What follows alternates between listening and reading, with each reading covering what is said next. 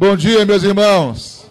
Deus abençoe vocês. Estou muito feliz de estar aqui com vocês.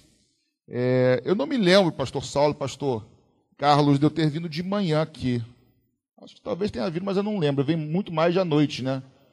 É, aí eu, eu a, a, referência é a feira. Quando eu venho de, por aqui direto é porque é à noite. Eu não me lembro de ter dado a volta todinha por causa da feira, então acho que eu nunca vim é, pela manhã. Mas é um prazer enorme estar aqui com vocês.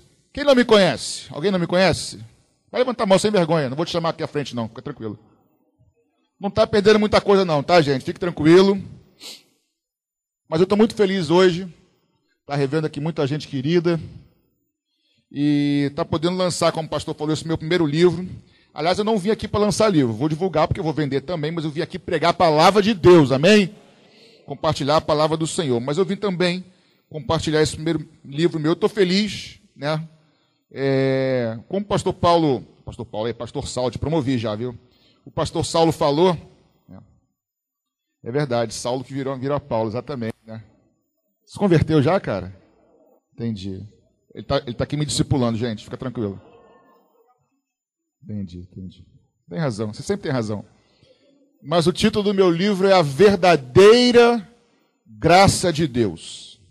A verdadeira graça de Deus.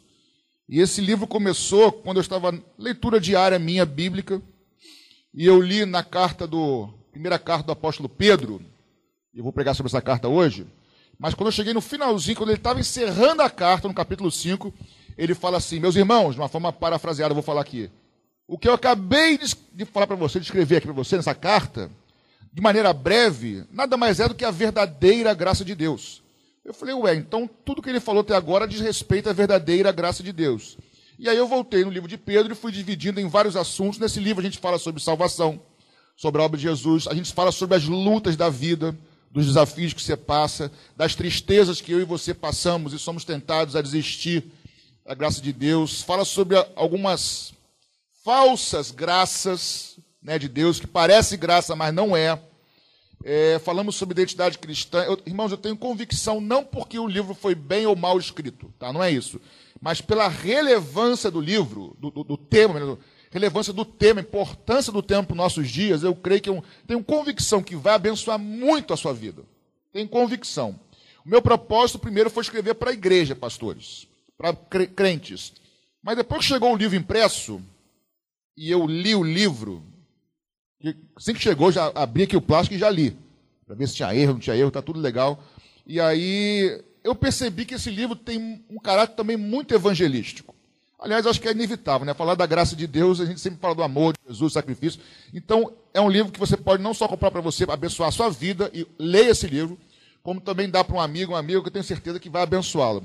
Também pelo quê? Aí o que o pastor falou. Um desafio que eu tenho pessoalmente, gente, eu tenho comigo, é tentar. Às vezes eu consigo, pastor, às vezes eu não consigo tanto, como todo mundo, né? a gente certa erra. Mas um dos meus desafios que eu tento muito é falar das coisas de Deus, das coisas simples e as coisas profundas com a mesma clareza e com a mesma é, acessibilidade que quem é muito tempo convertido, quem chegou agora, consiga entender o texto. Porque a Bíblia, a Bíblia irmãos, não é para quem tem PhD, terceiro grau. A Bíblia é para qualquer um ela, a mensagem tem que ser clara. Vocês concordam comigo? Para todo tipo de pessoa, então eu procuro escrever, ou até pregar e falar também, ensinar na EBD também, que eu dou aula. Eu procuro sempre, eu tento ser o mais claro, o mais prático e simples possível, mesmo nas coisas mais profundas, porque a ideia não é o ser um erudito que fala complicado e ninguém entende. Nossa, que legal. Não, não, não faz sentido para mim isso. As coisas profundas eu quero trazer para que. Eu, eu, eu creio que de alguma forma eu consegui tá? Às vezes um pouquinho mais ou menos. Então quero te desafiar, tá? Lê esse livro, tenho certeza, repito, que vai abençoar a sua vida, tá? É um livro rápido de ler. O custo dele é só 20 reais, tá?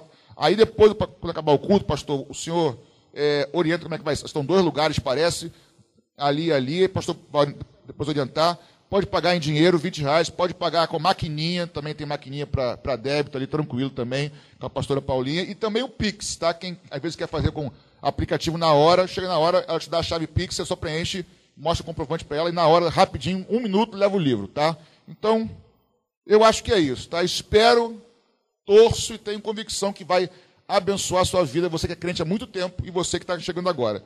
E dê de presente que vai abençoar a sua vida e o seu amigo. Amém, queridos?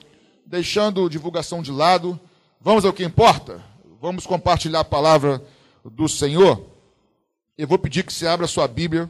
Então, na primeira carta de Pedro, enquanto você vai abrindo, eu vou aqui abrir a minha água, porque os pastores sabem que abrir água enquanto prega é impossível. Você tem que ter curso de pós-graduação em abertura de água de copa aqui, porque ele não abre de jeito nenhum no meio da pregação. 1 Pedro, capítulo 1.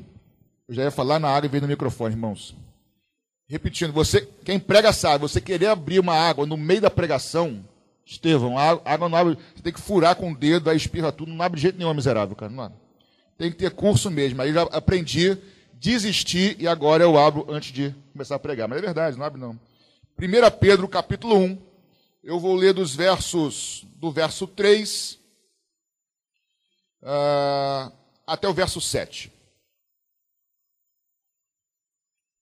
Quem achou diz amém. Quem não achou diz EBD. Escola Bíblica Dominical. Tem alguém, rapidinho antes de ler, tem alguém pela primeira vez aqui hoje para conhecer? Primeira vez, está visitando hoje? Alguém? Hã? Todo mundo de casa?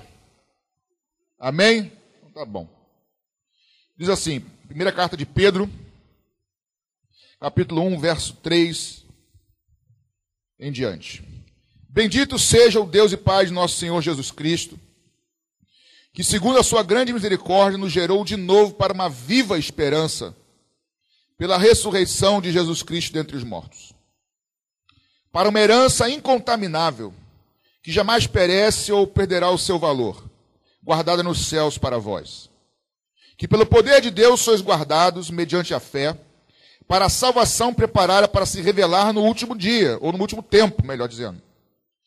Nisso vos exultais, ainda que no presente, por breve tempo, seja necessário sejais entristecidos por várias provações.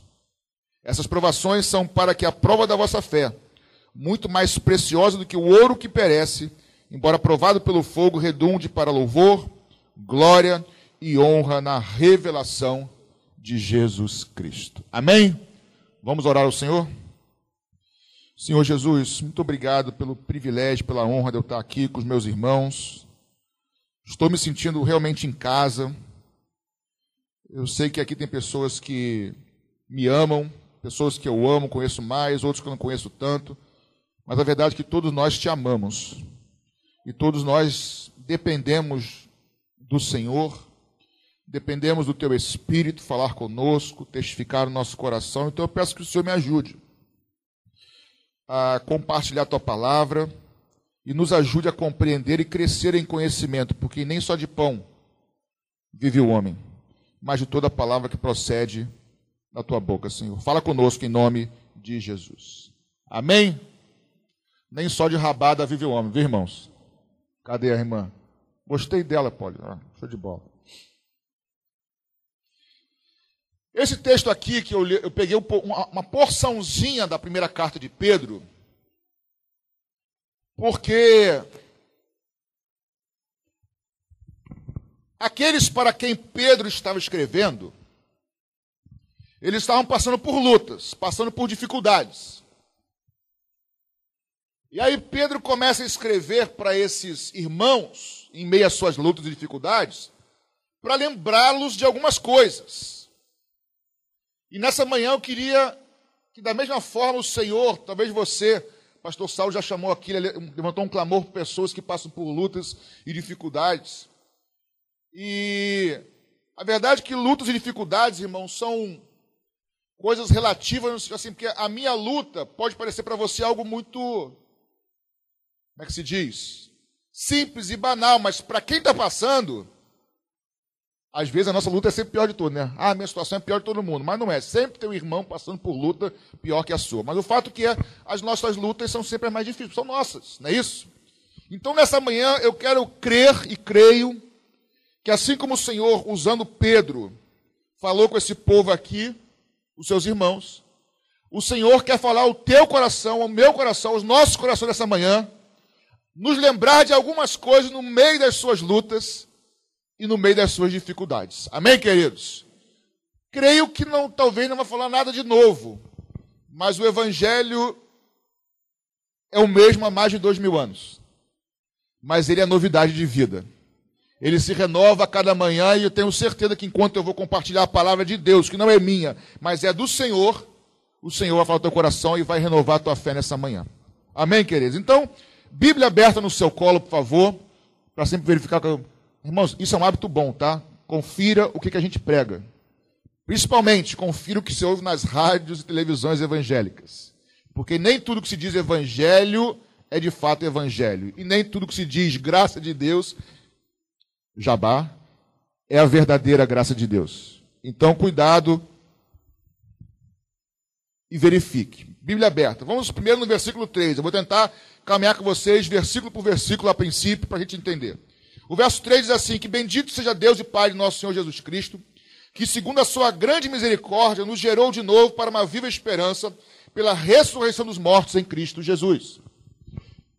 O que é misericórdia? Misericórdia é Deus não fazer conosco, é Deus não imputar sobre nós algo que nós merecemos.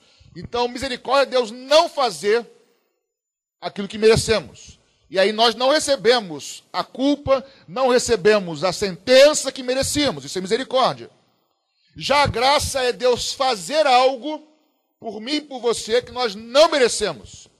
Então, misericórdia e graça andam juntas, porque Deus não imputa sobre nós um juízo, Deus não nos condena que nós merecíamos, e com a sua graça ele nos oferece o quê? A sua salvação através do sangue de Jesus Cristo, seu Filho. Então o texto diz que bendito seja nosso Deus e Pai, nosso Senhor Jesus Cristo, que pela sua misericórdia, o texto diz que ele nos gerou de novo. Nessa manhã, meus irmãos, não há nada de novo para nós conversarmos. Eu queria lembrar o teu coração que o evangelho é loucura para os que se perdem, mas o evangelho é o poder de Deus para aqueles que creem são salvos pelo Senhor Jesus. Eu disse ontem para os jovens uma historinha que você conhece, mas eu vou parafraseá-la. Estevão, Estevão, não tem aquele programa que ele quer repórter por um dia, não tem um negócio? Então agora o Estevão é, é ímpio por um dia. Ímpio, por um dia não, desculpa, por alguns segundos. Melhorou. Estevão, tu não vale nada. Estevão, tu é um miserável. Tu é um pecador. O teu destino é o inferno. Duro, né, irmãos? Duro. Calma que não acabou a história, não. Tu não presta. Só que tem o seguinte: há dois mil anos atrás, Estevão, um pouquinho mais, um homem, aliás, o Filho de Deus, veio ao mundo. Estevão, esse Filho de Deus, morreu na cruz no, sem pecado, pelos teus pecados. E ele derramou o seu sangue, Estevão, por você. E se você crê nisso, ele perdoa todos os teus pecados. Você de um safado e pilantra passa a ser alguém regenerado, nascido de novo, cheio do Espírito Santo. E esse cara que morreu, filho de Deus, ele ressuscitou no terceiro dia. Ele ressuscitou. Ele está vivo, Estevão. E tem mais. Ele subiu voando para os céus, irmãos. E para terminar, ele prometeu que vai voltar e nos buscar. Você crê nisso, Estevão? Irmãos, esse discurso é loucura. Mas é o poder de Deus para todo aquele que crê. Aí o Estevão crê, irmão. Como que ele crê? É impossível ao homem, é um toque do Espírito Santo. E quando ele crê nessa mensagem, a Bíblia diz que o Espírito Santo que está fora do Estevão, tentando convencê-lo do pecado, da justiça, do juízo, quando ele crê e diz, eu creio essa mensagem, eu recebo, o Espírito Santo passa a habitar dentro dele. E aí ele se torna templo do Espírito Santo, morada de Deus. Ele nasce de novo. O texto diz que, pela misericórdia, Deus nos gerou de novo. Agora, irmãos, não nascido da carne, não nascido da vontade do homem ou do sangue, mas nascido da vontade de Deus. João capítulo 1, nós fomos gerados de novo. Então, irmãos, primeira coisa que a graça nos faz, através da misericórdia, é, irmãos do Senhor, é nos gerar de novo. E eu quero dizer para vocês: não basta vir à igreja não basta sentar nesse banco confortável azul, o banco melhorou, né? Está mais confortável, está show de bola. Irmãos, temos que nascer de novo. Meu testemunho, que eu não vou contar aqui muito agora, mas só para pincelar, Eu me batizei nas águas com 15 anos de idade. Em outra igreja. Que para mim nem é igreja mais. Aí você conclui com seus botões. Saí de lá, me desviei, época de colégio, final de ano, de, de, depois de faculdade. Dez anos desviado.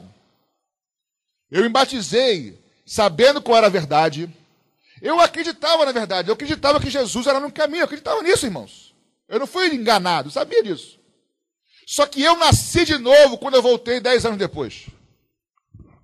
Naquele dia eu decidi, Senhor, a partir de hoje eu não vivo mais para mim. A partir de hoje eu vivo para o Senhor. Agora eu entendi que o Senhor me comprou. Aleluia. Agora eu entendi que eu não sou mais meu, eu sou do Senhor. Eu tenho um dono, eu tenho o Senhor. A partir de hoje eu sou teu. Ali eu nasci de novo, irmãos. E eu nunca mais fui o mesmo. Eu sou perfeito? Não. Assim como Estevão, que está começando hoje sua caminhada com Jesus, seja bem-vindo, tá? Eu amo esse cara. Mas nós precisamos nascer de novo. E eu queria nessa manhã começar pela coisa simples. Irmãos, você que é crente no Senhor, você sabe que essa palavra que está sendo aqui pregada não é acusação sobre a sua vida. E você sabe que você já nasceu de novo. Você sabe que você é crente de verdade. Você sabe que você ama Jesus, mas está passando por um problema. Eu queria que o Espírito Santo te lembrasse: você tem um Senhor, você tem alguém que cuida de você. Você não está sozinho, você foi gerado pelo Espírito, e o Espírito habita em você, mesmo no meio das suas lutas. E o texto diz no verso 3 que fomos gerados de novo para uma viva esperança pela, pela, pela ressurreição de Jesus Cristo. Uma viva esperança, nós somos gerados de novo para uma esperança, irmãos. Nós temos uma expectativa de que um dia, e isso também é loucura para os homens, de que um dia, assim como ele subiu voando aos céus, parece Superman, né? Mas Jesus subiu voando mesmo, irmãos. Loucura! Mas ele voltará também nos ares. E essa esperança é a esperança que ninguém pode roubar do coração daquele que nasceu de novo. Que em breve o nosso Senhor voltará, aleluia, maranata, ora vem, Senhor Jesus. E quando ele voltar, não haverá mais choro, não haverá mais lágrimas, irmãos. O evangelho, eu sei que o evangelho não é só para lá, começa aqui, eu sei disso, Deus cuida de nós mas eu acho que estão pregando demais o evangelho na terra e esquecendo o centro do evangelho que um dia nós reinaremos e viveremos para sempre junto com nosso Deus, com nosso Senhor e Salvador Jesus Cristo. Uma viva esperança, por quê? Porque ele morreu na cruz, mas ele ressuscitou e está vivo. O Jesus que nós servimos, irmãos, que nós cultuamos, está vivo. E porque ele vive, eu e você podemos crer no dia de amanhã. E eu queria que o Espírito Santo, além das minhas palavras, pudesse queimar no teu coração, no meio das tuas lutas, no meio das tuas incertezas, porque eu tenho incertezas também. Aliás, quem está na época do Covid, como nós hoje, se você disser, eu tenho certeza que vai acontecer, irmãos, só se foi Deus que revelou, porque humanamente ninguém tem certeza de nada. Mas entre essas incertezas, nós podemos ter várias certezas. Que o nosso Redentor vive ele ressuscitou. E nós temos um advogado junto do Pai. Nós temos um intercessor que cuida de nós dia após dia, quer a gente veja ou quer a gente não veja. E o texto diz que foi pela ressurreição de Cristo. Paulo vai dizer o seguinte, em 1 Coríntios 15, 14: que se Cristo não ressuscitou, logo é vã a nossa pregação e também a vossa fé. Porque se Cristo morreu, muito legal, mas se ele não ressuscitou, a história seria incompleta. Porque na morte de cruz nós fomos perdoados. Grave isso. Na morte de Jesus Cristo nós fomos perdoados. Mas na sua ressurreição foi nos dado poder para vencer sobre o pecado. Ou seja, a vida cristã, e eu, aí eu vou dar uma pincelada no, no, no livro, uma partezinha pequena. A graça de Deus não somente nos salva, mas a mesma graça que nos salva nos dá poder para viver a vida de santidade. A, hoje tem uma onda aí chamada, não sei se você conhece a teologia, chamada hipergraça. Hipergraça não, não, se usa esse nome nas igrejas, mas é uma graça de muitas igrejas que pregam Jesus que já fez tudo. Eu não tenho que fazer mais nada, não preciso orar, não preciso orar, nada, porque ele fez tudo. Porque senão seria por obras. Isso é engano, irmãos. Nada do que nós fazemos nos torna merecedor da graça. Porque se fosse é, mérito nosso, não seria graça, porque graça é um favor imerecido. Se algo que eu, mere... que eu faço eu mereço, então não é graça. Mas o fato é que Jesus nos deixou várias coisas para fazer que não são algo que nos tornam merecedores, mas são coisas, a gente chama de disciplina da fé, são coisas que nos sustentam na graça.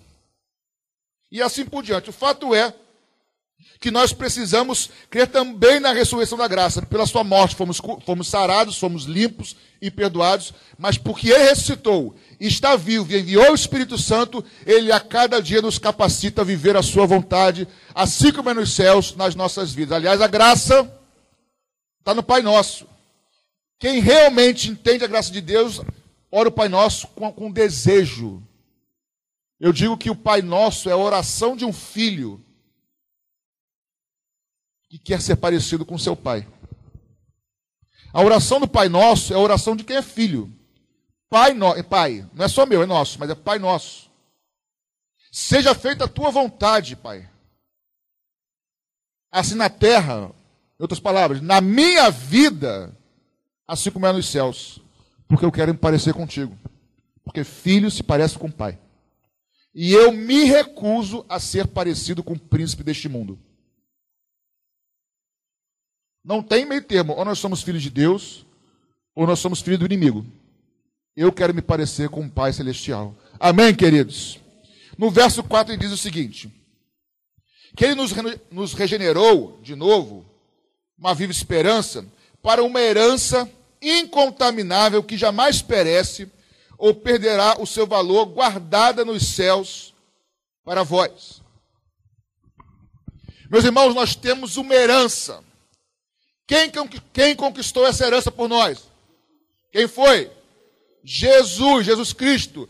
Ele é o primogênito de Deus. Ele foi, Filipenses capítulo 2, ele abriu mão da sua glória, se humilhou, tomou a forma de homem, a forma de servo, foi obediente até a morte, e morte de cruz, sem pecado. E aí Deus o exaltou sobre todo nome e lhe deu o poder sobre todo nome, para que ao nome de Jesus se dobre todos os joelhos que estão nos céus, na terra e debaixo da terra. Jesus venceu como homem, como primogênito de Deus. E a autoridade que tinha sido dada a Satanás, ou melhor, Deus, quando criou Adão e Eva, deu autoridade para governar a terra para Adão. Adão e Eva, quando pecam, eles perdem parte dessa autoridade, ou perdem a autoridade. A terra pertence ao Senhor, que é dono de todas as coisas. Mas Deus deu o governo da terra a quem? Ao homem. O homem perdeu, tanto é que Jesus chama Satanás de o príncipe deste mundo. E ele tem certa autoridade, sim. Mas Jesus, quando morre na cruz, como homem, por quê? A autoridade de Deus foi dada ao homem no começo. E o homem entrega a Lúcifer, Satanás. Jesus agora vem como um homem e resgata de novo, aleluia, essa autoridade. Por isso, quando ele ressuscita, ele diz: agora toda a autoridade foi me dada não só nos céus, mas também na terra. Agora o Senhor é Senhor sobre a terra novamente, ele conquistou de novo. E nós que somos a igreja de Jesus, o corpo dele, por isso que Satanás está debaixo dos nossos pés. Porque nós temos autoridade sobre ele, porque Jesus, o primogênito, aleluia, conquistou na cruz do Calvário. Mas não adianta bater o pé e dizer está debaixo do meu pé. Tem que viver com Jesus em santidade para ter autoridade sobre o inimigo. E o texto diz que nós temos uma herança eterna, irmãos, na eternidade. Redundância. Incontaminável. Nada pode manchar. Que o teu coração se encha de júbilo nessa manhã que nada pode roubar, Estevão, nada pode manchar, nada pode distorcer, nada pode roubar de você aquilo que o Senhor tem preparado para sua noiva, para mim, para você na eternidade. Não perde o valor. Não são como as heranças dessa, do mundo, dessa vida que tem inflação. No céu não tem inflação. Não desvaloriza. Mas no verso 4 diz que essa herança que nos é dada porque nós fomos gerados de novo, ela nos diz que essa herança ela é guardada nos céus para nós. Deus guarda o que é nosso. Por isso, irmãos, eu quero aplicar um pouquinho fora da herança aqui, mas tem a ver. Eu nunca procurei, sabe essa, é, é, essa expressão, cavar lugar? Eu quero lugar no trabalho, eu fico cavando espaço, fico. Irmãos, eu, eu nunca fiquei querendo me, me mostrar. Sabe por quê? Eu creio que o que Deus tem na minha vida, Deus vai abrir caminhos. O que Deus tem na vida. Grava o teu coração nisso. Ah, mas fulano recebeu e eu não. É, o pastor viu fulano, não me viu, irmãos. A tua vida, o que Deus tem na tua vida, independe do que Deus tem na vida do seu irmão. Se coloque diante de Deus, Deus vai levantar teu irmão, glória a Deus, mas ele vai realizar na tua vida também o que ele quer. Para de olhar para o lado. O que Deus tem na sua vida, ah, mas todo, irmãozinho, todo mundo vê, mas a mim ninguém vê, irmãos. Deus está te vendo se coloca à disposição dele, porque ele guarda o que ele tem para a gente. E o que é meu, irmãos, aliás, o que o inimigo dá e o que o mundo dá, o inimigo pode pegar de volta e o mundo pode pegar de volta, sabia disso? Mas o que Deus nos dá, pastor Saulo, nem o mundo, nem demônio nenhum, nem o próprio Lúcifer, nem um terço dos anjos, nada tira de nós aquilo que Deus nos abençoa, Deus abençoe, ponto final, irmãos. Ele guarda o que é nosso, então creia nisso nessa manhã. Agora, irmãos, olha que interessante esse jogo de palavras aqui do apóstolo Pedro, que não é um jogo de palavras, mas é importante. No verso 4 ele diz que essa herança é guardada nos céus para quem? Para nós. No finalzinho do verso 4. Estão comigo? Verso 4, finalzinho a herança de Deus é guardada nos céus para nós. Agora, olha o verso 5. Que pelo poder de Deus vocês são guardados mediante a fé para a salvação que é preparada para se revelar no último tempo. Então, ao mesmo tempo que, a, que essa, essa herança é guardada nos céus, pelo poder de Deus, nós também somos o quê? Guardados. Confere se eu não estou errado aí, gente. Final do verso 4, a herança é guardada nos céus para a gente. Mas o verso 5 diz que nós também somos guardados por Ele. Sim ou não, no texto? Ou seja, Deus não somente guarda, isso é tremendo, irmãos. Meu coração se enche de alegria nessa manhã. Deus não somente guarda o que nos está prometido, como também Deus nos guarda para que sejamos fiéis para aquele dia poder receber. Ou seja, o mesmo Deus que começou uma obra nas nossas vidas, Ele é fiel para nos sustentar o dia de Cristo. Aquele que começou uma obra linda na sua vida, mesmo com lutas, com problemas e dificuldades, Ele vai te sustentar até o fim. O que o texto diz é que pelo poder de Deus, pelo poder de Deus, é a ação de Deus, é o sobrenatural, pelo poder de Deus, nós somos guardados. Ele é fiel para nos guardar. Eu tenho tempo, rapidinho para falar, em cinco minutos. Se eu já expliquei isso aqui, me perdoe, vou repetir, porque é importante. Se não expliquei, você vai aprender agora. As teologias de hoje são muito complicadas porque as pessoas pegam o Antigo Testamento e querem aplicar todo, sem exceção, para o Novo Testamento. Se você tem pouquinho tempo na fé, aprenda só isso para começar. O, testa, o Antigo Testamento é Bíblia? É. É palavra de Deus? É. Vale para a gente? Vale, vírgula, desde que passe pelo filtro do Novo Testamento. Você pega o antigo, Bíblia, vou, vou me alimentar. Joga no filtro, Novo Testamento, Evangelho. Passou por ele, vale para a gente.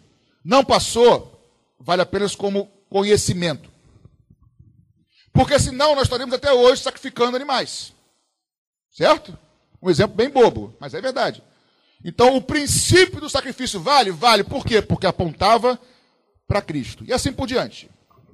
A lei, por exemplo, a lei e os profetas apontavam também para quem?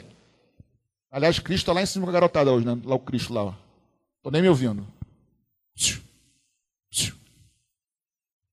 Então é o seguinte. Estou enchendo a bola de vocês aqui hoje, pô, de Jesus aqui.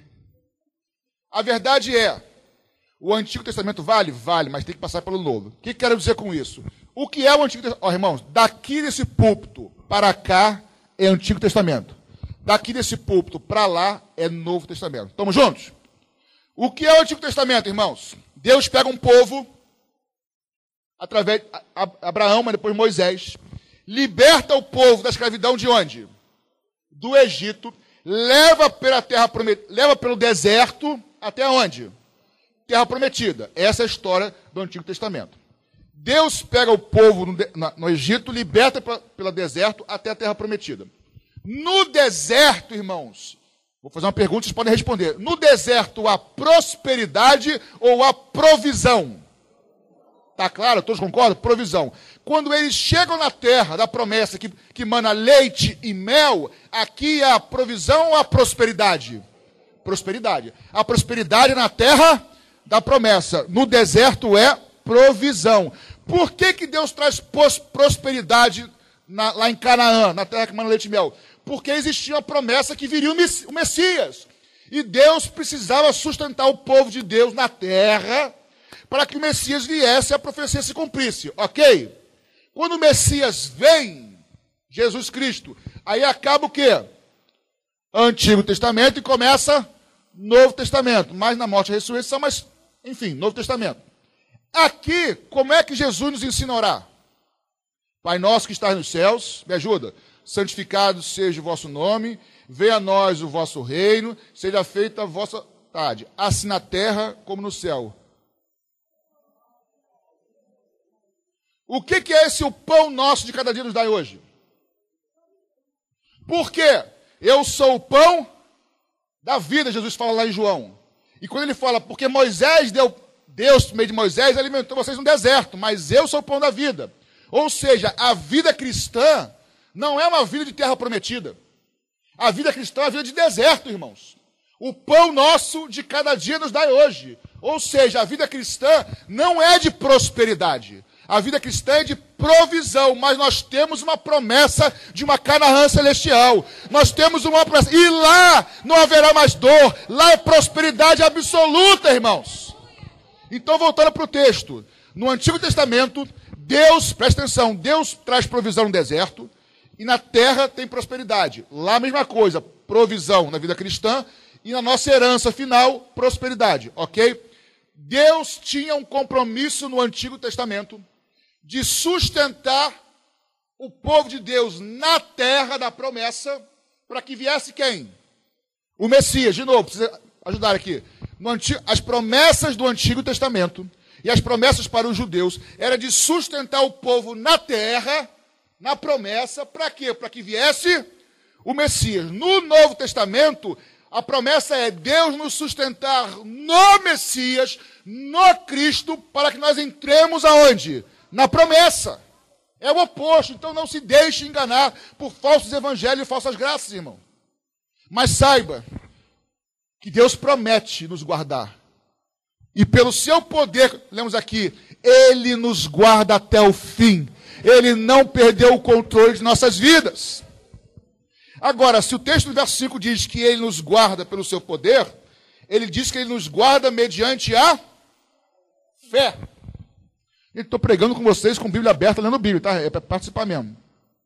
Nós somos guardados pelo poder de Deus, ação divina, sobrenatural. Mas o poder de Deus, ele age de acordo com a nossa. Então nós precisamos crer que Deus cuida, que Deus age. Deus faz a parte dele, irmãos, mas tem horas que nós temos que fazer a nossa parte. Hebreus capítulo 10, o autor, verso 23, vai dizer o seguinte: retenhamos firme a confissão da nossa esperança, porque fiel é aquele que prometeu.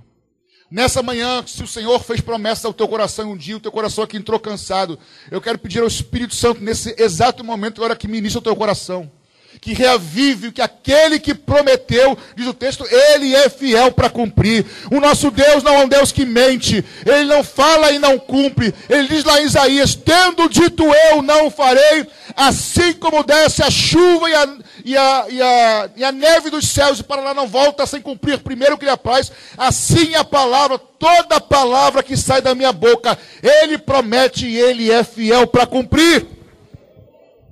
Salmo 121 diz: Levantarei meus olhos para os montes. De onde me virá o socorro? Meu socorro vem do Senhor que fez os céus e a terra. Não deixará vacilar o teu pé, aquele que te guarda não tosquenejará. Eis que não tosquenejará e nem dormirá o guarda de Israel, o Senhor é quem te guarda. O Senhor é a tua sombra, a tua direita, aleluia. O Senhor não te molestará nem de dia, a lua, nem a lua, nem de dia e nem a lua de noite. O Senhor é quem te guarda de todo mal, guardará a tua alma. O Senhor guardará a tua entrada, a tua saída, desde agora e para todo sempre. Crente do Senhor Jesus nessa manhã, no meio da tua luta, aplauda o Senhor.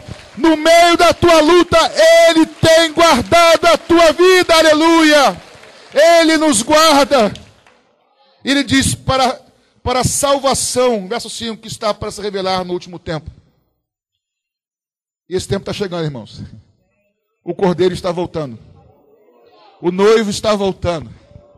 E eu ansei demais por esse dia que nós vamos nos encontrar com o nosso, com o nosso Salvador querido.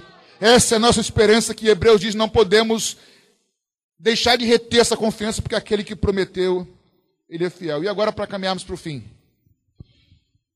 Até agora é muito gostoso de ouvir. Mas o resto também é, mas a questão é Pedro traz uma realidade. Verso 6. Nisso, alegrem-se, exultais, algumas versões. Ainda que no presente tempo, por breve tempo, se necessário, sejais entristecidos ou contristados, algumas versões, por várias provações. Essas provações não são para que a prova da vossa fé muito mais preciosa do que o ouro que perece, embora provado pelo fogo, redunde para louvor, glória e honra na revelação de Jesus Cristo. Irmãos, no deserto, a provisão, a sustento, mas não é tudo que a gente quer. O Evangelho não nos promete tudo que a gente quer. E o que Pedro estava falando para esses irmãos aqui, e que eu creio que o Espírito Santo está falando conosco nessa manhã, é o seguinte: nessa manhã. A graça de Deus, irmãos, que é a mesma graça que salva, é a mesma graça que nos capacita, pastor, a viver com Jesus. Mas essa mesma graça, irmãos, ela nos traz uma alegria do Espírito. Pedro diz o seguinte: alegrem-se, fiquem jubilosos, ainda que tenham que temporariamente passar por dores, por doenças, por sofrimentos. E eu peço que o Espírito Santo, porque eu creio que Ele está nesse lugar, querido. Que no meio das tuas lutas, no meio das tuas doenças, enfermidades, das suas incertezas, que o Espírito Santo faça brotar no teu coração uma alegria que não é do teu coração, uma alegria, aleluia, que é sobrenatural, uma alegria que é do Espírito de Deus, que é a alegria que te dá força, porque a alegria do Senhor é a nossa força, a alegria não é nossa, a alegria vem do alto, ele vem do Senhor. E eu peço que o Senhor, no meio das tuas lutas incertezas, minha irmã e meu irmão, que eu não sei as tuas lutas, eu sei de alguns poucos aqui, não sei de todos. Mas eu queria, de alguma maneira, que essa palavra do apóstolo Pedro dizendo para esses irmãos que estavam sendo perseguidos, estavam sendo excluídos, e coisas piores que as nossas, ele diz assim: nisso, exultem, porque por mais, mais que tenha problema, primeiro, vocês pertencem ao Senhor. Por mais que tenha problemas, vocês têm uma herança. Por mais que tenha problema, aquele que prometeu, ele é fiel, ele tem te guardado. Por mais que tenha problema, ele tem te sustentado. Por mais que você não consiga ver com olhos espirituais, olhos naturais, mas que com o espiritual você veja. Até aqui, Ebenezer, o Senhor tem me ajudado. O nosso Deus é bom. O nosso Deus é um Deus de graça. Aleluia. Em meio a tristezas, alegrem-se. De uma forma bem, para, agora parafraseada. O que eu creio que o Espírito Santo está falando no teu coração teu coração nessa manhã, levanta a tua cabeça. Volta a ter ânimo, volta a ter esperança, volta a clamar, volta a crer, porque o nosso Deus está vivo e Ele está com você. Quando Pedro fala sobre a verdadeira graça de Deus, e eu, eu falei aqui de dois capítulos só, em homenagem ao pastor Saulo, que só leu dois também. Mas são vários capítulos, curtos. Pedro está aqui escrevendo, irmão, sabe por quê? Porque os irmãos estavam passando por lutas, os irmãos estavam sendo provados, e aí qualquer semelhança com os dias de hoje é mera coincidência, mas não é coincidência porque é diabólico. Eles estavam sendo perseguidos, passando por lutas, e alguns falavam assim: está passando por isso? Então Deus não está contigo, não. Está passando por luta, está tá enfermo, Deus te abandonou. Você nunca é curado, Deus não está nem aí com você. É isso que eles estavam vivendo, irmãos. Passando por lutas, sendo fiéis a Deus, e aí veio dizer que essa não era graça de Deus. Pedro fala, não. A gente passa por luta, mas tem de bom ânimo porque eu venci o mundo. Eu não abandono a minha igreja, eu não abandono os meus servos. Eu começo uma obra e vou com ele, com ele até o fim. E Pedro escreve, irmãos, não dê ouvidos a isso. Querido e querida, nessa manhã, só você sabe o teu coração, você e o Senhor. Você sabe se está brincando com Deus ou não, aí é uma outra história. Mas você sabe se você é sério com o Senhor Jesus, sério com o Senhor Jesus. E está passando por lutas. Deus te diz: levanta a cabeça, ânimo. Alegre-se por aquilo que eu tenho feito na sua vida. Renove o teu espírito nessa manhã, a tua coragem de continuar lutando, caminhando, clamando, buscando, porque você busca, você acha, você bate, você a porta abre. Deus está dizendo para você: eu não te abandonei, mesmo no meio dos teus problemas. Eu não te deixei, aleluia, mesmo no meio das tuas aflições. Não é porque eu não te respondi como você gostaria, que eu não te amo e não estou contigo. Ele prometeu estar conosco todos os dias, até a consumação dos séculos, aleluia. E aí ele diz: levanta a cabeça, ânimo, eu estou com você. E é uma frase que tem ecoado no meu coração, irmãos, de Deus para a minha vida e para todos. Você acha que Deus começou uma obra na nossa vida? na sua vida. Você acha que Deus morreu por você na cruz, Jesus Cristo, para te largar agora, a linguagem dos jovens, na pista agora, sozinho? Você acha que ele começou algo em você para te largar no meio do caminho, irmãos? Ele vai contigo até o fim, querido. É Ele quem te guarda. A Bíblia diz que, 1 Coríntios 10, 13, que não veio sobre vós tentação senão humana, mas fiel é Deus, que não vos deixará tentar acima do que podeis suportar. Antes, com a tentação, dará também o escape para que possais suportar. Irmãos, você não consegue sozinho, nem eu. Mas nós podemos todas as coisas naquele que nos fortalece. A capacitação vem Ele. É Ele quem nos guarda. É Ele quem nos sustenta. Nessa manhã, a palavra de Jesus para a gente é que a graça que foi derramada na cruz do Calvário por você e por mim, há mais de dois mil anos, ela continua agindo hoje. E ela vai agir até o último dia da sua vida, ela vai te sustentar. Precisamos erguer a cabeça, ter coragem, lutarmos pela nossa vida com Ele, porque temos uma herança e Ele é poderoso para guardar essa herança. E Ele é poderoso para nos guardar para que entremos por essa herança. Eu queria pedir ajuda ao grupo de louvor para cantarmos um cântico. E depois nós vamos orar. Eu quero orar pela sua vida. Eu creio e eu sinto que o Espírito Santo está neste lugar. Você pode ficar de pé no seu lugar um instante? Louvado e bendito seja o nome do Senhor. Não desista, querido. Por mais difíceis que possam ser estar as suas lutas, levanta os teus olhos, porque é do alto que veio o teu e o meu socorro. Você pode glorificar o Senhor Jesus. Você é crente, você é filho, você é pentecostal, você crê no Senhor Jesus. Você pode levantar a tua voz de oração e falar aquele que é digno de honra, de louvor e de adoração. Aleluia. Louvado e bendito seja o nome de Jesus.